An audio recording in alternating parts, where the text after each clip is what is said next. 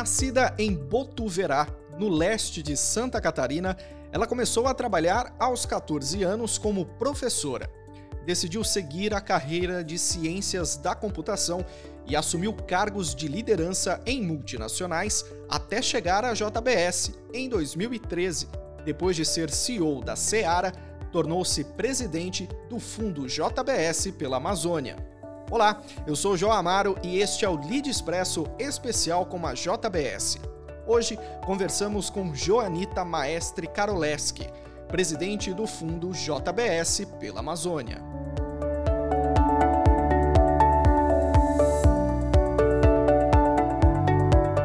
Joanita, um prazer falar com você. Muito obrigado por estar conosco aqui no Lead Expresso. Seja muito bem-vinda. Muito obrigada, João. Super prazer estar aqui com vocês. Eu quero começar esse nosso bate-papo falando sobre o Fundo JBS pela Amazônia. Na verdade, eu queria que você explicasse um pouco, principalmente para quem está ouvindo a gente nesse podcast, qual é o objetivo deste fundo, né? Como ele funciona e de que forma ele foi idealizado. Então, obrigada, João. Falando aí um pouco do objetivo e do propósito do fundo, né? O Fundo JBS pela Amazônia, ele foi criado para apoiar e financiar projetos que visam o desenvolvimento sustentável do bioma amazônico e também promover a conservação e o uso sustentável da floresta, junto com a melhoria da qualidade de vida da população local e o desenvolvimento com o uso de tecnologia e ciência aplicada. O fundo foi constituído em setembro de 2020 e vai, em parceria com outras empresas, garantir o aporte de 250 milhões durante os primeiros cinco anos. A empresa, a JBS, também né, convidou os stakeholders para contribuírem com a iniciativa e se comprometeu a igualar cada doação feita por terceiros até o seu aporte total doado atingir os 500 milhões. Nós queremos levar esse fundo até 2030 para 1 bilhão.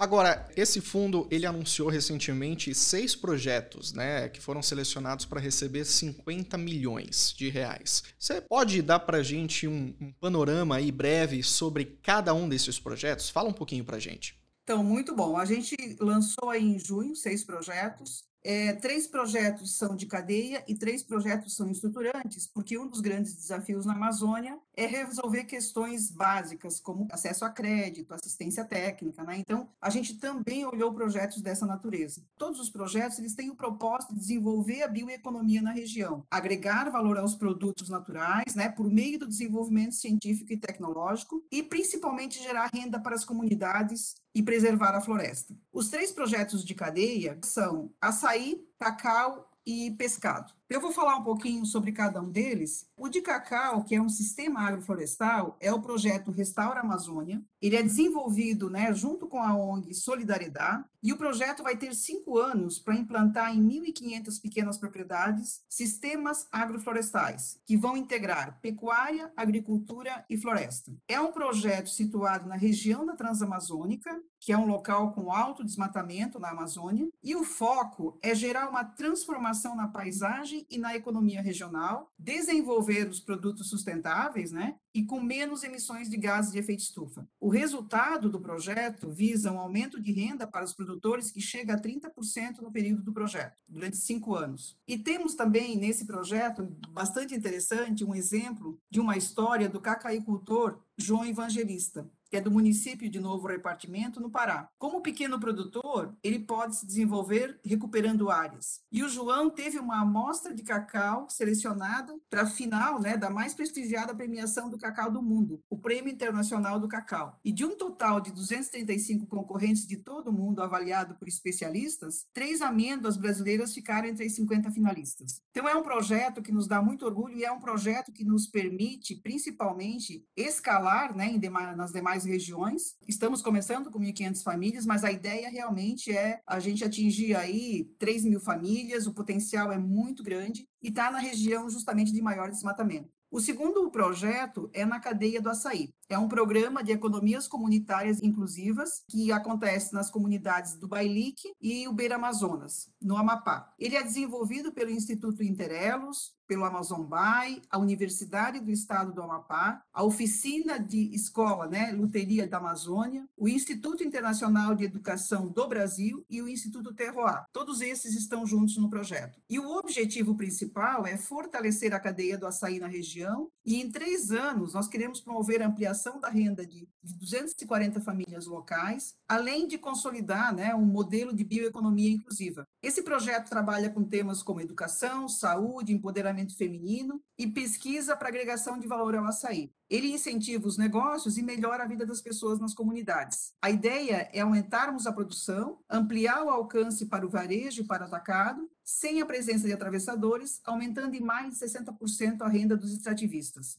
E o terceiro projeto de cadeia é o projeto Pesca Justa e Sustentável, desenvolvido pela ASPROC, que é a Associação dos Produtores Rurais de Carauari. O foco é fortalecer a cadeia do pirarucu, melhorando as condições do manejo para alcançar novos mercados e gerar melhores condições para as famílias extrativistas. Então, como eu comentei, são os três projetos de cadeia. Os três projetos estruturantes que nós lançamos, um deles é a AMAS, que é uma aceleradora em investimentos de impacto, é a primeira aceleradora 100% amazônica e que foi idealizada pelo Instituto de Desenvolvimento da Amazônia, Ele fomenta a aceleração de 30 startups em cinco anos, que vão ser apoiadas por um fundo com recursos filantrópicos e investimentos privados, além da capacitação nos negócios. A primeira rodada já foi realizada com a apresentação de mais de 100 startups que trabalham com produtos e serviços que conservam e restauram a floresta. É uma iniciativa também, né, que é um projeto de cinco anos, a gente realmente pretende selecionar seis startups por ano, né?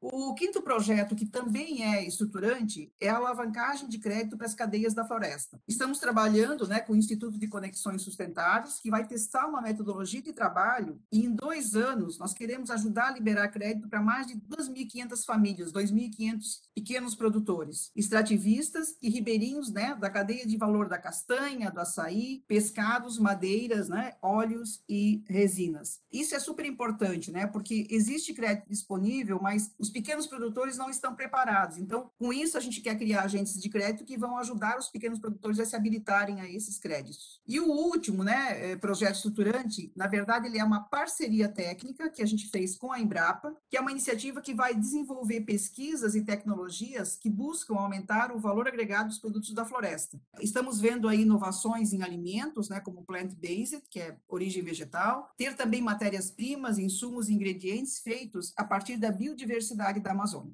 Agora, Joanita, como foi a seletiva para chegar a essas iniciativas? Porque, sem sombra de dúvida, houve né, muito estudo para que é, se chegasse a essas iniciativas. Né? Houve uma análise para verificar o histórico dos participantes. Como isso foi feito? Sim, os projetos realmente eles passam por avaliação, né, do, comitê técnico. Nós temos, na verdade, no nosso modelo de governança um conselho consultivo e um comitê técnico, e todos os projetos passam pelo comitê técnico considerando os seguintes critérios, né? Aderência aos eixos e temas do fundo, a sustentabilidade do projeto, replicabilidade e escala, inovação, a geração de valor para as comunidades, as conexões com o mercado, redes de parcerias e redução de gases de efeito estufa. Então, todos os projetos projetos que entram no fundo passam por esses critérios e podem ser projetos que vêm diretamente, né, por, pelo nosso site, né, ou também o fundo trabalha como um indutor ativo, né, avaliando as oportunidades que tem também dentro dos vários institutos que já estão na Amazônia, dentro das comunidades, né. Nós consideramos como premissa importante, né, para os projetos como um todo, fomentar a inovação, incentivar a agregação de valor no uso dos recursos naturais e o empreendedorismo. E queremos impulsionar a geração de emprego e renda nas comunidades locais, porque é isso que nós achamos que gera justamente a sustentabilidade né, e a, a, o desenvolvimento de um suporte econômico. E queremos também estimular a permanência de crianças e adolescentes na escola, assim como promover a igualdade de gênero e empoderamento de pessoas e comunidades mais vulneráveis. Você falou sobre o comitê técnico, né? É, como é formada a estrutura e a governança desse fundo? A estrutura de governança ela foi desenvolvida para assegurar transparência em todas as suas relações. A gente considera realmente um fator super importante, né? Ter essa transparência em tudo que o, o fundo atua, né? E todos os projetos que o fundo desenvolve. Então, o fundo conta com um conselho de administração, um conselho fiscal, um conselho consultivo e um comitê técnico, além de uma auditoria que é da KPMG. Os integrantes desses conselhos e comitês, né? São pessoas de destaque nas áreas de atuação, bastante conhecedoras, né, da realidade do Brasil, dos, principalmente do bioma amazônico. Muitas delas, né, têm um trabalho aí, né, de fôlego em todos os estados da Amazônia Legal. Então, são pessoas que já, já têm experiência e já acompanham isso de datas anteriores, né. As indicações, elas vieram de institutos de pesquisa, ciência e terceiro setor. Inclusive, nós temos no comitê técnico, né, pessoas que representam as universidades, né, as principais universidades dos estados da Amazônia. Haverá mais uma rodada para escolher novos projetos? E se tiver, como é que vão funcionar essas próximas etapas?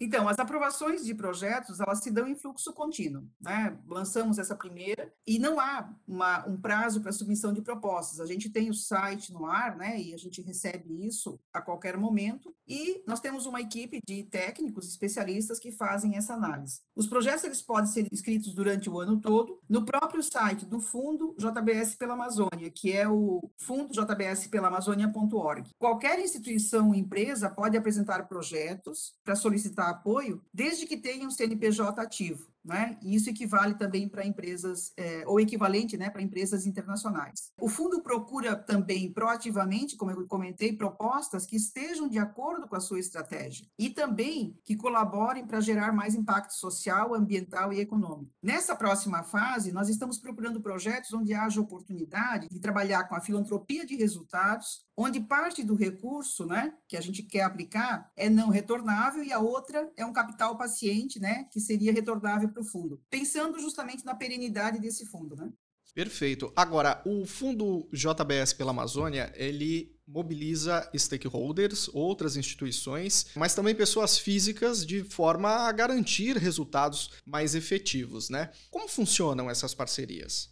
Nós procuramos, né, o fundo procura proativamente, né, contribuições e parcerias, né, com os stakeholders de toda a cadeia e também através de todo o trabalho que a gente faz aí, lives, comunicação, nós temos tido também acesso, né, de interessados, principalmente, né, porque a gente acredita que não se faz nada sozinho na Amazônia. Essas parcerias, elas são fundamentais, né? Isso mostra aí que a gente está também aproveitando todo, toda a experiência anterior, né, que essas instituições e outras empresas que lá estão é, já têm, né? Podem apoiar o fundo também em empresas ou instituições brasileiras ou internacionais de qualquer segmento de setor e além de pessoas físicas que nós já estamos aí também é, abertos, né, a receber as contribuições, todos que queiram realmente ser parceiros de implantação, né, é, desses desses projetos, né. Por isso a gente também fez uma ampla divulgação dessa primeira carteira de projetos para mostrar um pouco, né, da característica dos projetos do fundo, né? Além disso, certamente nós estamos abertos a conversar com qualquer outra entidade, né, que persiga o mesmo objetivo que a gente, justamente nesse trabalho de parceria, pensando, né, que o trabalho conjunto, né, é melhor para a Amazônia. Acho que quanto mais atores trabalhando pelo desenvolvimento sustentável da Amazônia, né, em especial essa parceria com as comunidades locais, melhor e mais legítimos serão os resultados.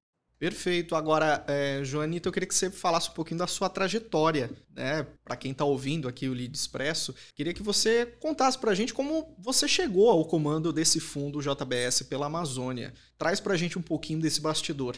Então, eu tenho uma formação em tecnologia da informação e depois migrei para negócios. Trabalhei na multinacional Bung, depois fui para a Seara, né? Fui para o grupo JBS quando o grupo JBS adquiriu a Seara. E também em 2015 aí fui convidada para ser CEO, fiquei até 2020 e tive uma a decisão realmente de pensar que talvez fosse a fase da minha vida, né, que eu gostaria realmente de atuar com projetos de responsabilidade social. Veio a pandemia, o grupo me convidou aí para coordenar né, a doação de 400 milhões na campanha que foi feita aí. A gente acho que fez uma série de trabalhos com ONGs, com o Comitê de Saúde, e foi um aprendizado muito grande, né? E a minha vida é, é, um pouco isso, né? Eu resumo que eu gosto de aprender todo dia, gosto de buscar novos conhecimentos e também já me preparou, né, para essa questão social e sustentabilidade. E quando a JBS implantou aí a plataforma de sustentabilidade, ela me convidou justamente, né, se eu gostaria de fazer parte do fundo JBS pela Amazônia, porque tinha, né, tem essa questão do restauro e conservação da floresta, que são os pilares do fundo, né? Mas também tem o desenvolvimento socioeconômico, né, através da bioeconomia com as comunidades locais. Então, quando a gente pensa né, em tudo isso, tem muito a ver realmente com o social. Então, foi um programa né, que é, foi, foi um convite irrecusável para mim, né, dentro do que eu realmente tinha expectativa. Além disso, né, eu também trabalho com mentorias de, de executivas, estou no Instituto de mulheres do varejo, de operações que querem é, muito né, trabalhar essa questão da, do papel da mulher. Estou em alguns conselhos, né, mas sempre com esse objetivo. Acho que essa próxima fase da minha vida é justamente como é que eu trago a minha experiência né, e todos os meus aprendizados para dividir com o maior número de pessoas possíveis e ajudar o Brasil a, a se desenvolver ainda mais. Agora, quando você começou a sua carreira é, lá atrás, você imaginava chegar entre essas lideranças e na liderança de uma das empresas mais importantes do mundo? Então, João, é, uma, é, é algo que a gente não imagina, né? Eu acho que o melhor disso tudo é, é ter chegado, é, né, por esforço, por querer fazer as coisas de uma forma correta o tempo todo, né, e ajudando e desenvolvendo pessoas, né? Eu venho de uma família que sempre valorizou muito a questão de do estudar, do se formar, de ter realmente bagagem, né? Minha mãe era dona de casa, meu pai tinha uma pequena empresa de transportes, e eu trabalho desde os 14 anos, né? Sempre quis a minha independência logo cedo. É, já tive tanta profissão, balconista, professora, datilógrafa, né? Depois fui para o mundo da tecnologia, né? Onde eu me formei na região aqui de Blumenau, Santa Catarina, é, em tecnologia e processamento de dados. Aí eu fui para a empresa Ceval, que depois foi comprada pela, pela Bung, né? E em 2013, já estava com 34 anos de Bung, né? Quando veio o convite da Seara aí, eu achei interessante, era uma era um turnaround do negócio muito interessante. Acabei aceitando o convite e assim, posso te dizer que tudo que eu faço, tudo que eu aceito de desafio, faço realmente com, com muita paixão, né? Achando que eu posso aprender sempre e que sempre é possível é, superar obstáculos, né? Eu acho que fazer diferente. Então, nesse momento, estou com a mesma energia, estou com a mesma vontade, com a mesma paixão para fazer acontecer tudo que for possível em mentoria, Fundo Amazônia e a participação nos conselhos. Agora, diante dessa experiência tão grande, né? A partir do seu ponto de vista, qual a importância de uma liderança feminina e de uma formação plural de vida como a sua, de acordo com o que você falou aqui para gente? É, eu sempre atuei no universo, né, em que os homens eram a maioria, seja por tecnologia de informação, né, seja pelo mundo agro, né, o mundo agro aí altamente desenvolvido, mas ainda, né, um mundo bastante liderado por homens. E como muita mulher, eu precisava me provar o tempo todo, mas eu, eu nunca vi isso como um problema, né? Eu, eu achava que era uma oportunidade de mostrar o que eu poderia fazer, né? E como eu poderia atuar. Trazendo um pouco da questão, né, de recursos que tem é, na questão do, do feminino, né? Mas, assim, eu acho super importante a gente ver cada vez mais as mulheres em posição de comando. Né? Então, eu tenho doado meu tempo como conselheira consultiva né, do Instituto Mulheres do Varejo, estou sendo convidada para outros conselhos também de mulheres, para aumentar a participação feminina. Como é que a gente ajuda realmente né, as mulheres a se prepararem né? E também, às vezes, não é nem se preparar, elas estão preparadas, né? Mas como é que elas alcançam essas oportunidades, né? Então, a gente tem que realmente ter mais mulheres nos conselhos, tem que ter mais mulheres em posições executivas, né? Porque daí a gente vai ter um olhar mais diverso nas empresas e provavelmente uma sociedade mais ampla e mais justa, né? Joanita, de que forma mobilizar profissionais e as corporações né, para que elas desenvolvam e busquem ambientes que estimulem a diversidade. Por mais que seja um tema tão debatido, ainda mais ultimamente, né, muitas empresas ainda buscam formas né, de, de se integrar um pouco mais, ou de buscar é, esses ambientes. Né? Na sua opinião, de que forma isso pode ser feito? É, no fundo, nós temos como objetivo trazer diversidade e um pensamento mais humanizado, naturalmente, né, dentro da, da, da área de atuação, né? Porque não dá para criar um fundo de impacto ambiental, econômico e social e não ter inclusão de pessoas, né, de todos os gêneros na sua composição. E o mundo, ele está clamando por isso, né? Eu acho que esse pode ser um exemplo a ser seguido por outras companhias, né? Então, não é a questão de dizer, não, eu vou fazer diversidade, vou ter a inclusão, é efetivamente olhar para dentro da empresa e perceber se as práticas estão suportando isso, né? Se as, né, a questão cultural está privilegiando esse tipo de coisa. Então, acho que existe uma oportunidade aqui realmente das empresas olharem com um olhar mais objetivo, mais transparente, no sentido de proporcionar né, o ambiente que é necessário para isso. E quais os seus planos para o futuro? Bom, acredito que cada nova fase que cada fase que vem traz novos desafios, né? O meu objetivo agora é apoiar o fundo, né? Mas eu quero realmente que a gente possa, junto com a equipe toda que lá está, que não é uma equipe muito grande, mas a gente está lá, né? Nove pessoas aí para se desenvolver, e também que ele seja o mais perene possível, porque eu acho que isso realmente faz com que a gente consiga colher resultados, né? Em paralelo, né, manter as mentorias para desenvolvimento de, de pessoas e também, né, onde puder atuar em conselhos, né, logicamente que dentro de uma certa agenda, que a gente possa também aceitar certos convites para poder participar desse movimento né, é, de mudança. Eu acho que a gente tem um momento aí, seja pela pandemia, seja por todas as questões de conceitos de SG que a gente está é, vendo cada vez mais debatidos, né? E que bom, né? Que bom para nós como um todo. Eu acho que a gente pode realmente contribuir também, juntando, né? Juntando a minha voz, né? Com mais vozes aí no Brasil, né? Para fazer com que isso aconteça. Queria agradecer a sua participação, Joanita. Infelizmente o nosso tempo já está terminando, mas eu queria agradecer mais uma vez a disponibilidade para falar aqui nesse Lead Expresso especial. E antes da gente finalizar, eu queria que você nos deixasse uma mensagem né, final, é, a partir disso tudo que a gente conversou aqui, e desse uma dica para quem está ouvindo a gente de como conseguir mais informações sobre o fundo JBS pela Amazônia.